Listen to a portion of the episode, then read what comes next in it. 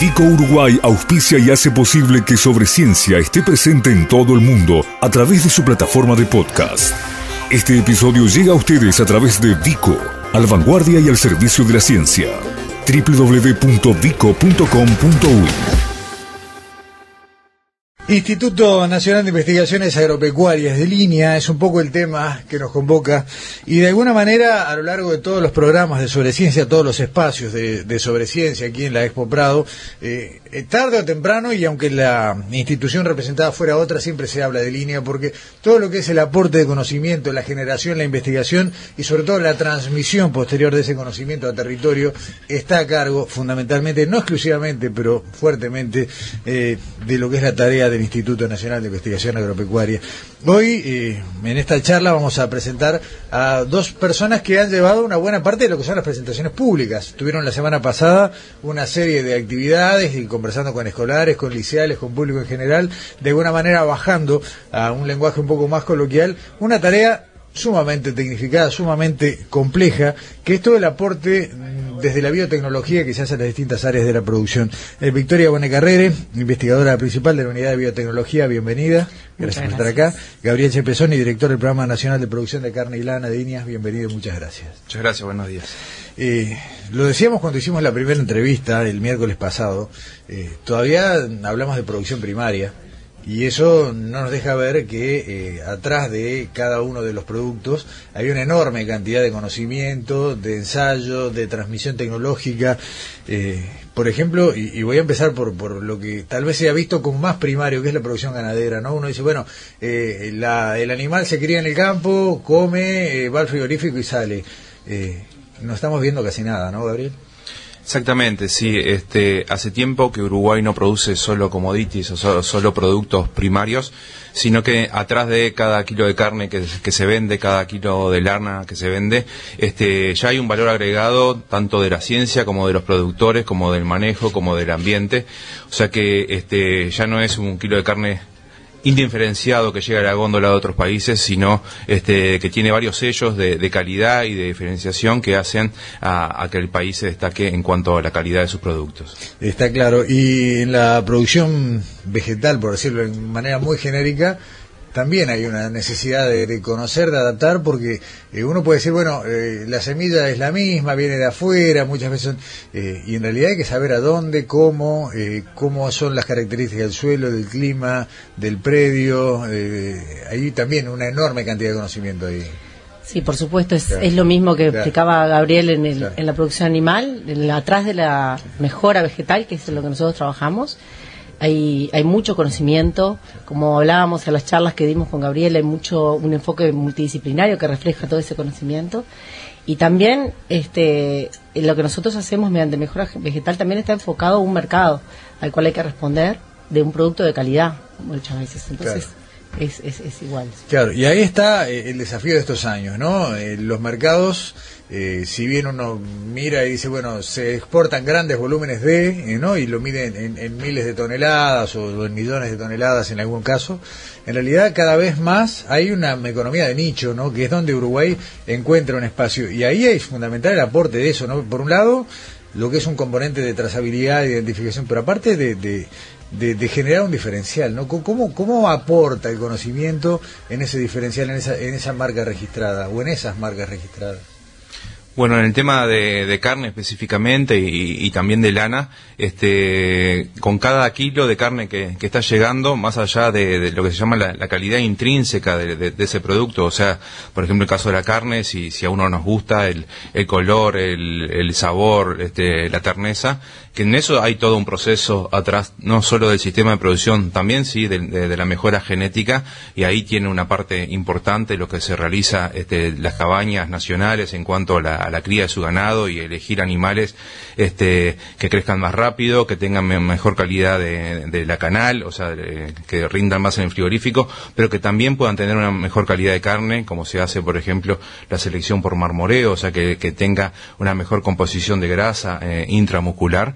Este, eso es lo que, lo que piden los mercados. Y también desde IñA se trabaja en agregarle y verificar y certificar lo que es la calidad extrínseca, se llama, de los productos, o sea, que ese producto haya sido criado en determinado medio ambiente, que, que, no le afecte, este, que tenga varios otros aditivos que son pagos y, cada vez más demandados en mercados exigentes como el europeo, por ejemplo.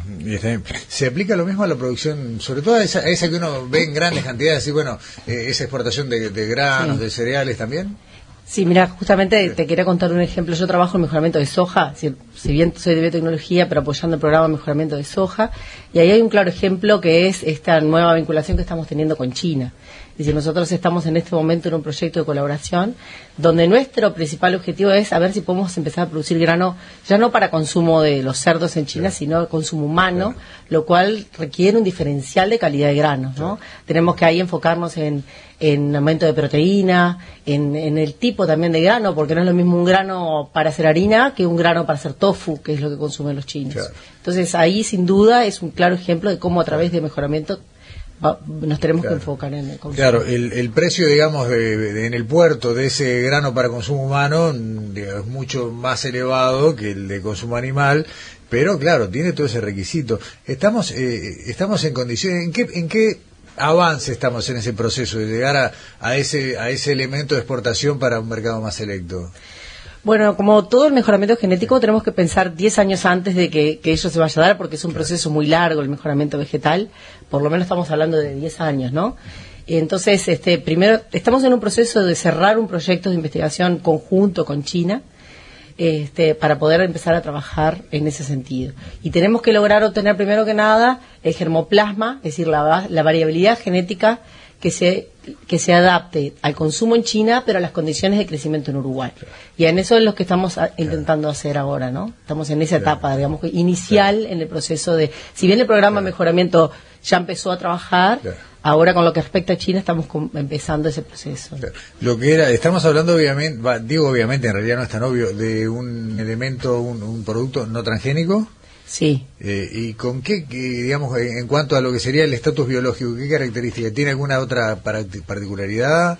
Eh, ¿O es simplemente encontrar el punto del gusto y de, bueno, que se adapte a, por ejemplo, a ser tofu? Exacto, ah. es eso en realidad. Y eh, por los requerimientos del mercado chino debe de ser no transgénico, ¿no? Por eso que eso le implica al mejorador manejar programas de mejoramientos diferenciados. ¿Y las variedades que se, que se utilizaban en Uruguay antes de que llegaran los cultivos transgénicos no daban con ese target? Desde el punto de vista de la calidad para consumo. Es decir, si bien son variedades que las tenemos en los bancos germoplasmas de Iña, no cumplen completamente con los requerimientos, requerimientos de consumo en China. Está bien, está bien. Eh, recién hablábamos de carne, Gabriel, eh, y tu programa tiene eh, como apellido lana, ¿no? Carne y lana. la lana hace muchos años que viene siendo, por un lado, ya no amenazada, viene perdiendo mercados a manos de materiales sintéticos, más económicos, con otras cualidades. Sin embargo, eh, uno escucha que, cada año en el Prado se mantiene eh, las razas lanares o, las razas mixtas en ovinos, la, eh, se los trata a veces de romántico, ¿no? Al, que insiste con la lana. ¿Tiene futuro la lana? ¿Vale la pena seguir investigando y mejorando? Bueno, en esta última semana ha estado, ha estado en, la prensa una discusión bastante ardua sobre ese tema, este, y la verdad que sí, que desde Iña creemos que, que sí, que hay que seguir apostando por la lana. Lo que tiene la particularidad del mercado de la lana que se ha diferenciado en forma este, muy marcada, ¿no? diferenciando las lanas finas, super finas, de, mucha calidad, que, derivan de la raza merino en particular, y las otras lanas medias que tienen otros otros fines, bueno, pero en, todos los casos este, se está pagando por, por calidad, con productos bien específicos y en mercados de muy alta demanda por ejemplo, todo el tema de eh, bienestar animal, que nosotros siempre trabajamos desde Iña, pensando que el primer ataque que íbamos a tener iba a ser desde el lado de las carnes, en realidad, este, donde ha sido más cuestionado el bienestar animal ha sido en temas graneros. Hoy justo anda circulando un video desde la cadena este, alemana, este, donde se cuestiona el, manejo que se hace en Australia, ¿no? Por una operación que ellos tienen que hacer, que se llama la operación de Mules, para combatir una mosca que en Uruguay no existe, por suerte, este, entonces cuestionan el bienestar animal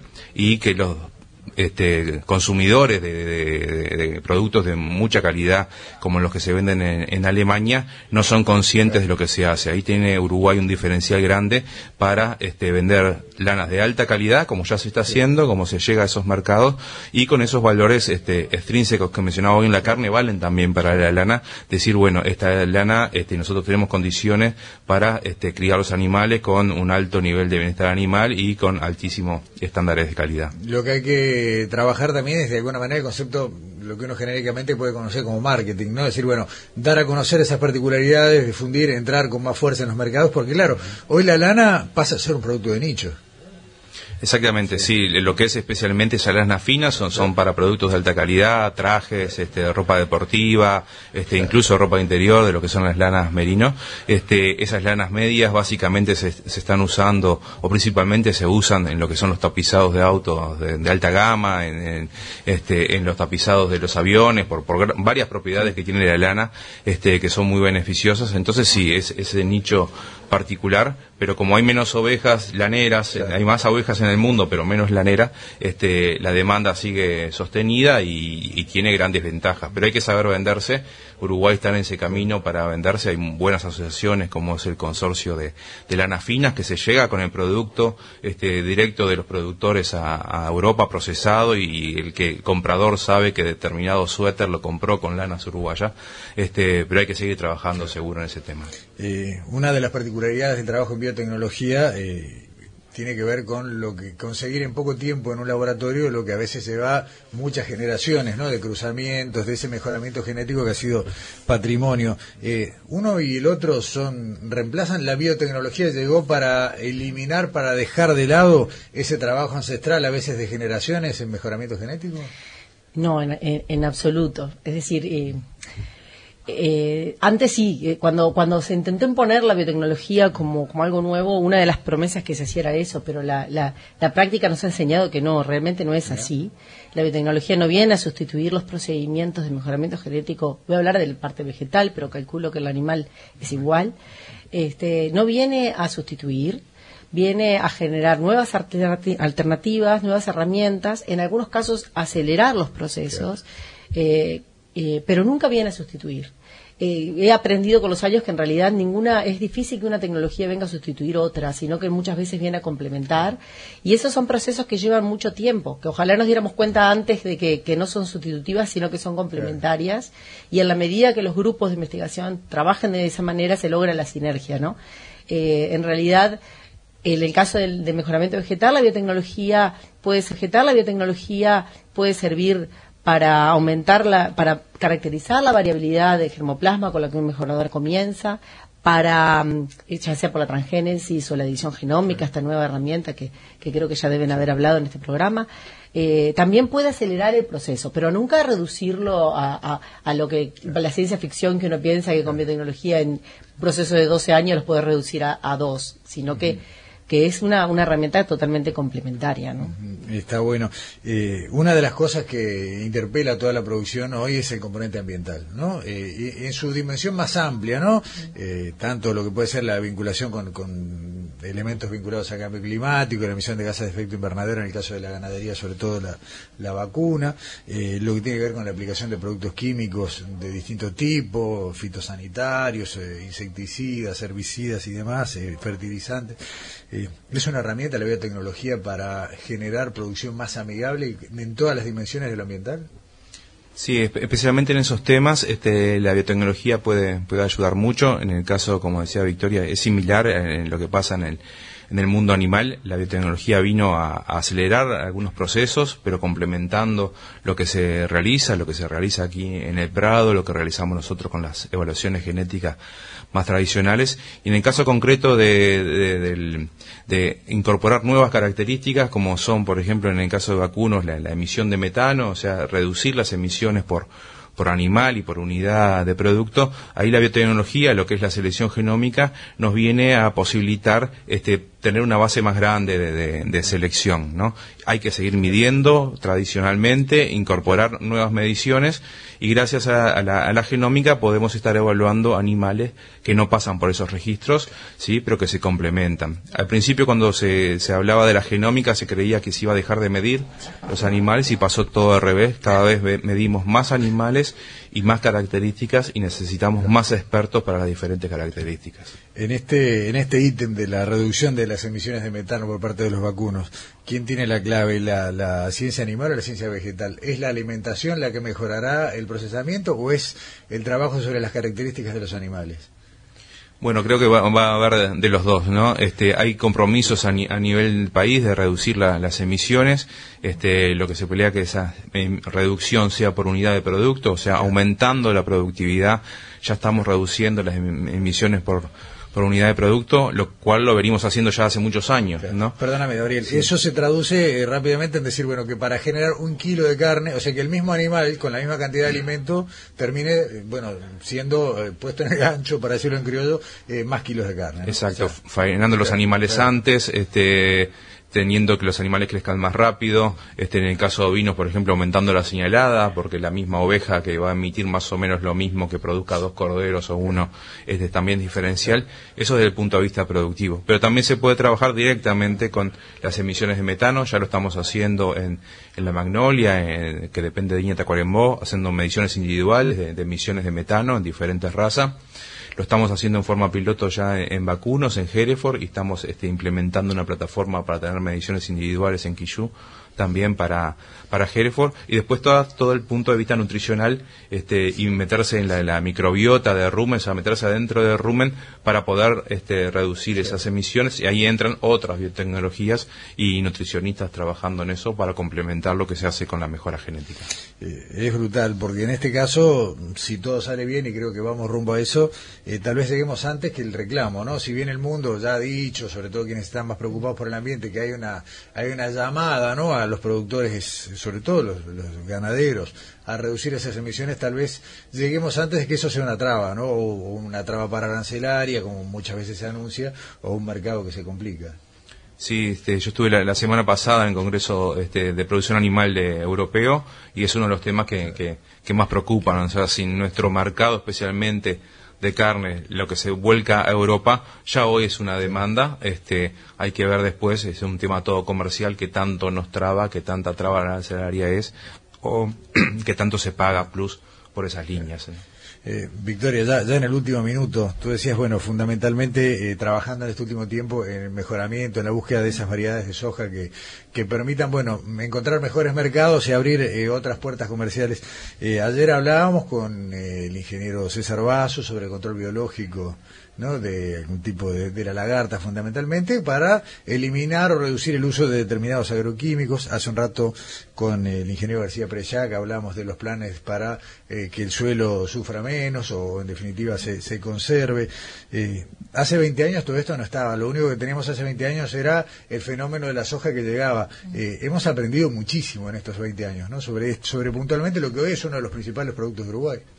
Sí, sin duda. Perdón. Sí. Este, yo creo que sí, que hemos que, se ha aprendido muchísimo y, hemos tenido un abordaje multidisciplinario sobre, porque hemos como ido aprendiendo sobre la marcha y de tanto desde un punto de vista de las políticas públicas como la investigación, como en línea con, con lo que está haciendo, yo creo que es un proceso continuo de aprendizaje, ¿no? Claro, aparte, perdóname, eh, la soja llegó como un paquete cerrado. O sea, la, soja grande, ¿no? Los grandes volúmenes, ¿no? No esa explotación casi artesanal que había, eh, por ejemplo, en los, 90, pero del 2002 para acá eh, vinieron los argentinos, dicho esto medio caricaturescamente, ¿no? Con, las máquinas, la, semilla, los productos químicos, y, y de eso, bueno, lo vimos, ¿no? Vimos la película al principio. Bueno, si me pongo a hablar de eso, quizás sería muy atrevida de mi parte. Pero lo que sí yo, lo que yo estoy viendo es que, este, participando también en diferentes eventos, es que tal cual, es decir, a medida que, que, empieza un fenómeno, después se van generando nuevas, este, nuevos problemas y que el país debe atacar o tantos problemas que se van generando y debemos atacar en el momento como una visión más de futuro que era un poco lo que yo te explicaba hoy con, el proyecto este. Es decir tanto eh, se están haciendo muchas investigaciones tanto a nivel de facultad de agronomía. Yo participé de un de un evento de la mesa tecnológica oleaginosas hace relativamente poco fue muy interesante porque eh, en realidad las charlas, el abordaje eran cuatro charlas, todas este, con interés medioambiental, digamos, ¿no? Sobre ya sea la compactación del suelo, la contaminación de las aguas, y todas esas cosas se van generando a medida que, que, van pasando los años de, de, producción, ¿no? Y que le importan también al sector productivo. Claro. lo cierto es que éramos un poco pasajeros y hoy estamos tomando el control del proceso. ¿no? Y, ese es un poco el saldo. Eh, estamos en hora y bueno, podríamos ir un rato más, pero la dejamos por acá. Victoria Bonecarrera, Gabriel Chapesoni del Instituto Nacional de Investigación Agropecuaria, gracias por venirse hasta acá. Muchas gracias por la invitación. Gracias a ustedes. La seguimos.